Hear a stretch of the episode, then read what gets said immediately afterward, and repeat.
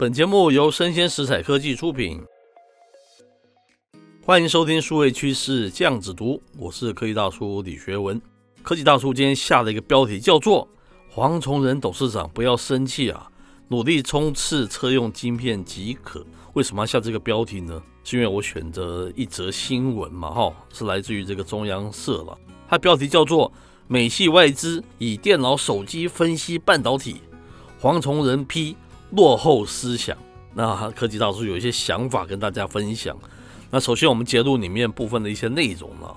他是这样说的：他说美系外资哦，最新出炉一个报告示警，半导体库存修正开始哦，并预期啊这个力积电。恐面临客户砍单这样子的一个情况了。那力积电这个董事长黄崇仁当然啊要跳出来表示啊，产能还是蛮窄的哦。外资用这个电脑与手机分析是落后思想。诶，这个用电脑及手机分析是不是落后思想呢？啊，我们等一下再聊。接着他说啊，这个美系外资指出嘛，全球经济前景疲软，智慧手机库存修正拉长。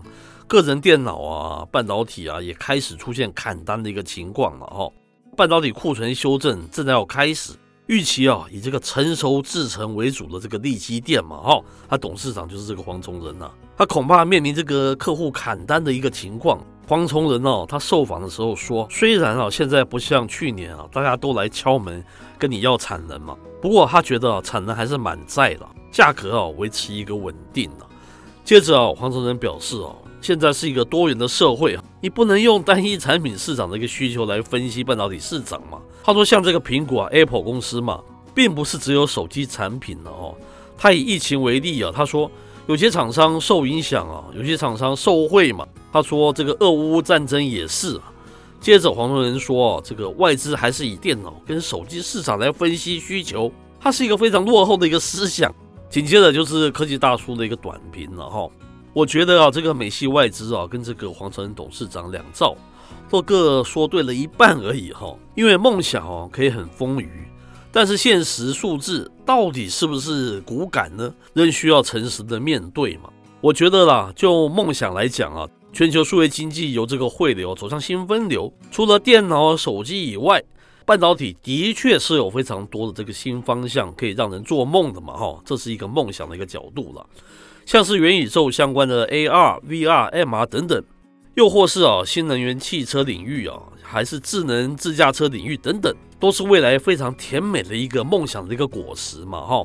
那我们来收集一些资料给大家分析了，一辆汽车到底可以需要多少的一个晶片呢？按照这个功能来划分的哈，汽车晶片大致可以分成三类。第一类啊是负责算力跟处理，比如说是用于这个自动驾驶感知和融合的这个所谓的 AI 晶片啊，以及用于这个发动机啊、底盘啊、车身控制的啊，传统的 MCU，就是所谓的这个电子控制单元都是。第二类的晶片是负责这个功率的转换。第三类哦，是这个传感类相关的晶片，用于自动驾驶啊，各种的一个雷达以及气囊啊、胎压检测啊等等都是。那根据统计啊，平均每辆车哦搭载半导体约为一千六百个哦，哦还非常多嘛，听起来哦。这些半导体器件啊，分布于汽车的各个设备跟系统，主导他们协同工作的正是所谓的汽车晶片啊，像是逻辑计算晶片、这个存储晶片啊。微控制器 MCU 等等都是哈。从这个应用的角度来看哈，汽车上小到这个胎压监测的一个系统、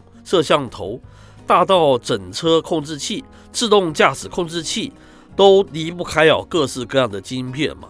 可以说啊，汽车的智能化就是整个晶片的智能化了哈。传统汽车的一个晶片数量大概在五百到六百个左右，随着这个自动驾驶啊、新能源车等等功能的增加，现在的晶片数量大约可以到一千到一千两百个左右哦，非常多嘛哦。而一些要以智能为主打的一个车型呢，则需要的晶片数量更多了，这都是正在发生的事情了。的确，产业需求远远大于这个供给面嘛，甚至于出现严重的所谓的这个车用晶片荒，这个大家也不陌生。